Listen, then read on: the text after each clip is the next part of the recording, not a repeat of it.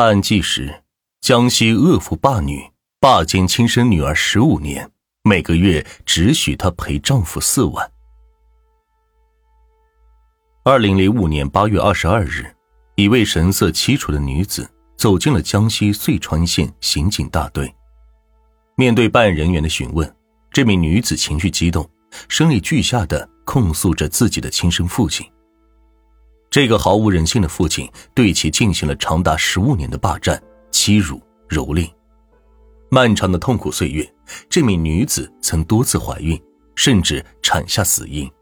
即使结婚后，也没能逃过恶妇的控制。无论是家人还是亲友，亦或者知情者，都对这个流氓父亲极为忌惮。他毫无人性，手段残暴，一面毒打家人，听命于他；一面威慑外人，无人敢说。这次女子主动报警，已经将生死置之度外。她让家人藏了起来，才敢前来揭露父亲的丑恶罪行。报警的女子名叫做萧红，三十三岁，是江西遂川县梅江乡人。她的父亲萧洪亮已经五十五岁了。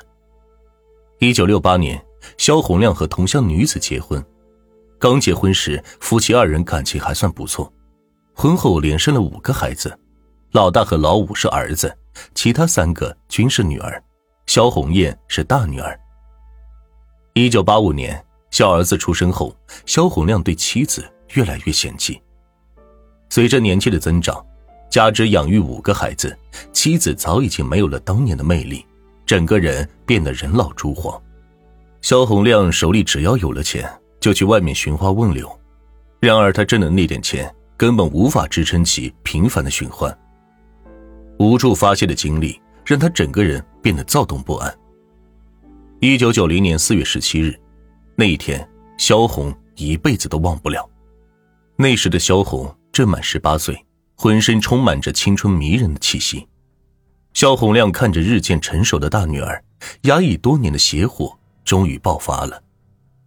那天晚上十一点左右，萧红亮让萧红帮忙给猪准备饲料，并严禁其他人靠近厨房。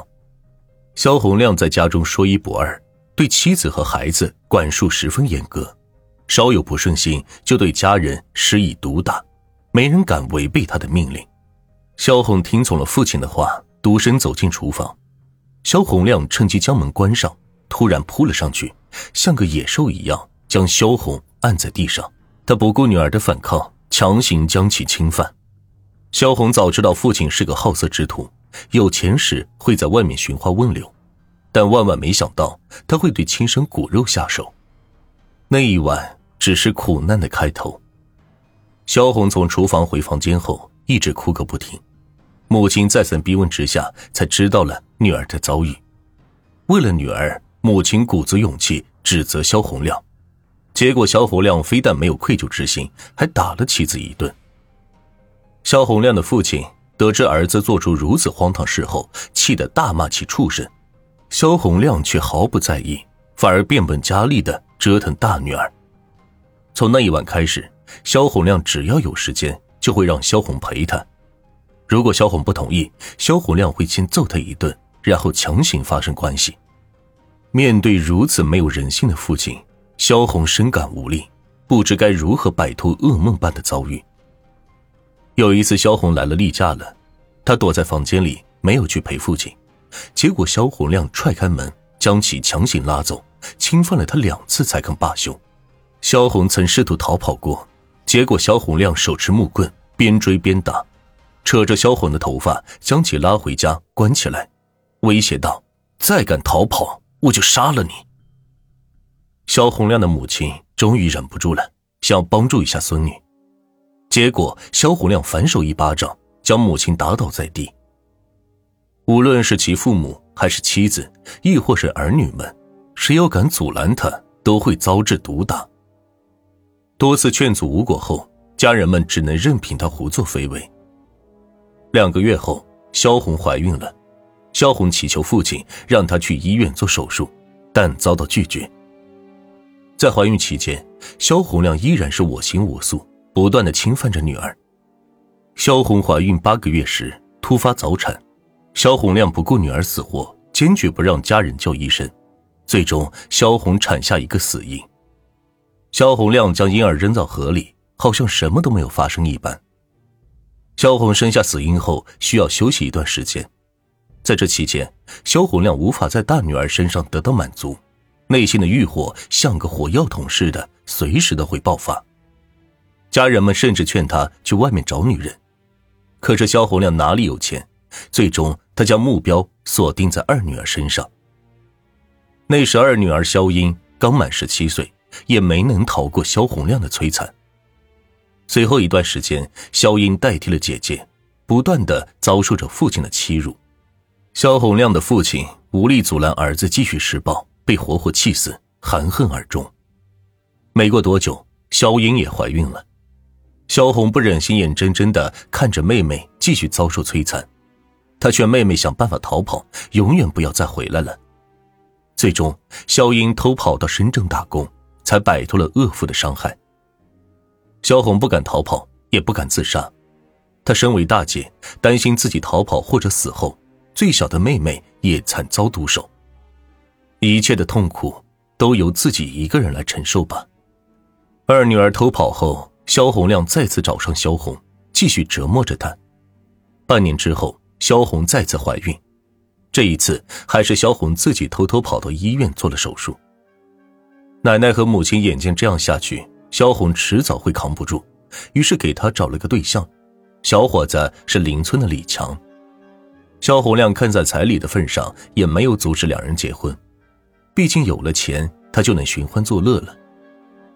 一九九三年，萧红和李强结婚了，一家人终于长松了一口气，认为萧红亮不会再纠缠了。然而谁也没想到，萧红亮如此无耻。萧红刚结婚一个月，萧红亮就找上门，逼迫其跟他回家。萧红不敢拒绝父亲的命令，谁知道他会干出什么事来？他只能认命了。萧红亮欺辱女儿后，恶狠狠地说道：“以后每个月你只能陪你丈夫四个晚上，其余的时间必须随叫随到，回家来陪我。”女婿李强得知肖红亮的恶行后，曾找其算账。结果，肖红亮拿刀架在李强的脖子上，威胁道：“如果你再敢插手我和肖红之间的事，我就杀了你全家。”李强哪见过这样凶狠的人？他实在怕了肖红亮，为了家人的安全，只能忍气吞声，任凭其欺负肖红。一九九八年，萧红和丈夫悄悄逃走，跑到了江西安福县打工。萧红亮四处寻找女儿无果后，持刀找到了李强的母亲。逼着他们让李强夫妇赶紧回来，否则他就杀人。为了尽快找到萧红，萧红亮还逼着两个儿子外出寻找。萧红亮对儿子说：“给你俩五天时间，如果找不到人，我就先杀了你俩，再把李强一家杀了。”两个儿子知道父亲的手段，哪敢不听话？最终，他俩找到了安福县，跪着求姐姐萧红回家。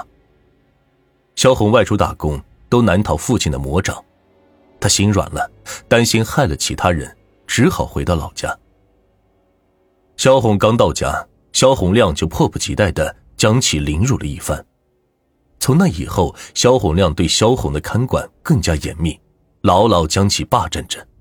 一九九九年，萧红的三妹已经成年了，家人们担心其遭毒手，赶紧给她找了对象，将她嫁了出去。萧红一家人法律意识淡薄，从来没有想过要报警，何况这样的丑事根本说不出口。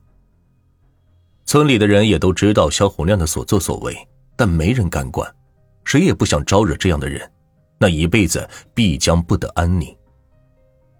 二零零三年，萧红迫于生计，征得父亲同意后，在一个工地找了个做饭的活，一个月能挣三百块钱。有一次工地加班。吃饭比较晚，萧红做完饭后，眼见夜深了，就留在工地没有回家。结果当晚，萧红亮直接找到工地，对萧红又打又骂，拉着她回了家。第二天，工地老板询问萧红怎么回事，萧红不想说，也不愿意说，但在老板再三的催问下，他还是将一切说了出来。萧红的遭遇让老板大为震惊，世间竟然有如此恶妇。老板是见过世面的人，他劝说萧红应该去报警，才能摆脱这一切。萧红却无奈的摇了摇头，自己如果报警了，那全家都要遭殃。工地老板也无法做得更多，只能长叹一声。此后，萧红换了工作，依然生活在水深火热中。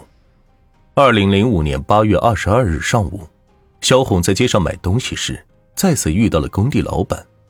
老板十分关心萧红，询问起他和父亲的事。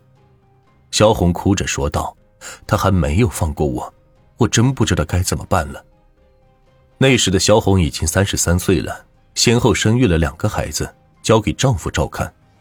萧红亮嫌弃女儿年纪大了，手里有钱时会去找比他年轻的女人。但手里没钱了，他还会继续折磨着萧红。萧红亮已经五十五岁了，依然是不改本色。老板十分同情萧红，再次劝他报警。萧红还是担心家人受牵连，对报警一事犹豫不决。老板耐心的劝说，将利弊讲清楚，并保证可以陪他一起去报警，这才给了萧红莫大的鼓励。萧红的忍耐早已经到了极限。他内心挣扎了很久，终于是决定报警。萧红回到家，让双方的家人们藏起来，随后在工地老板的陪同下，勇敢的走进了刑警大队的大门。办案人员听说萧红的遭遇后，立刻布置警力，将萧红亮捉拿归案。面对审讯，萧红亮依然死不认错，他还辩称：“萧红不是我亲生的，我才这样做。”办案人员质问道：“那萧红不是亲生的，难道二女儿也不是亲生的吗？你怎么也对她下手？”萧虎亮不再狡辩了，他承认了自己的罪行，还解释道：“都是因为穷，手里没钱，找不了外面的女人，才对女儿们下手的。”经遂川县人民法院审理，萧红亮被判处无期徒刑。这个恶魔父亲终于得到了应有的惩罚。我们无法想象。那暗无天日的十五年，萧红是怎样熬过来的？如果萧红亮第一次施暴时，家人们勇敢的选择报警，也许事情不会发展到如此地步。面对欺辱，越是忍气吞声，越会纵容施暴者的嚣张气焰。萧红亮这样的人，恬不知耻，枉为人父，在牢狱中孤独余生，是对他最好的惩罚。